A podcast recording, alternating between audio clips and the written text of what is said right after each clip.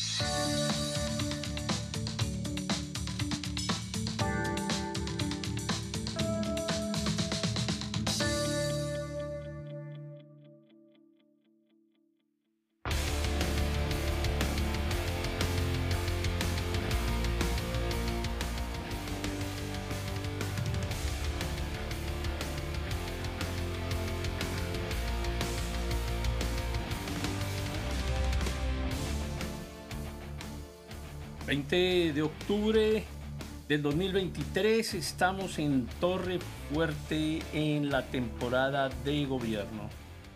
Esta probablemente es una de las temporadas que menos ha sido compartida por, los, eh, por las personas que nos, que nos acompañan diariamente. Y es que es una temporada que nos confronta, que nos, nos reta, que nos hace pensar en lo que eh, hacemos diariamente como familia, como eh, participantes de una comunidad cristiana, como ciudadanos en cada uno de nuestros países. Y a veces nos cuesta un poco de trabajo que nos confronten y que nos digan las cosas que tal vez nos, nos molestan. De todas maneras, seguiremos hablando de la temporada de gobierno en Torre Fuerte. Hoy vamos a hablar un poco de Joacim, uno de los hombres más malos y más perversos que pueden ser eh, exhibidos en la Biblia. Dice que hizo lo malo ante los ojos del Señor.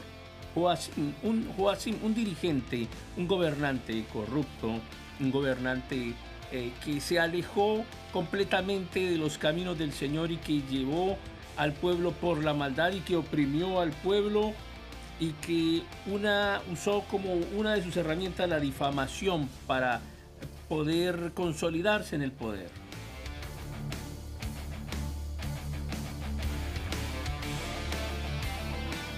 De Joacim se, se dice que hizo todo lo malo que pueda imaginarse de una persona que tiene todo el poder, el poder absoluto.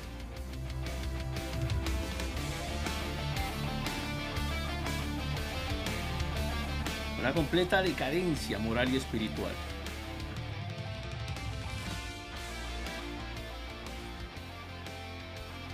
Y no podemos dejar a Joacim de lado sin hablar de la difamación, de la habladuría, de crear relatos sin sustento justificado para hablar en contra de otras personas. ¿Le parece conocido eso? ¿Lo ha hecho usted? Hay gente especializada en atacar y destruir ministerios, en hablar de sus líderes o de personas que ni siquiera conoce personalmente, de pastores, de gobernantes. Hay personas que inventan situaciones simplemente para destruir al otro. Son especialistas en destruir el buen nombre de las demás personas.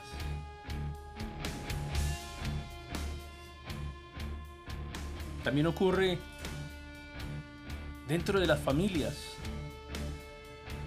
Hay hermanos que difaman de sus hermanos de sangre, de sus padres, de sus tíos, de sus primos, con o sin causa. Hay trabajadores que hablan mal de sus empleadores. Les bastaría con irse de la empresa y buscar otro empleo. Pero se quedan allí hipócritamente hablando mal de sus jefes. Y hay jefes que no solamente atacan el buen nombre de sus trabajadores, sino que los someten a salarios injustos, en unas condiciones laborales precarias.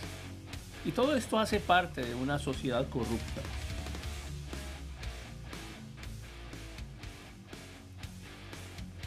En una sociedad bien organizada y justa no deberían producirse salarios bajos y condiciones laborales precarias.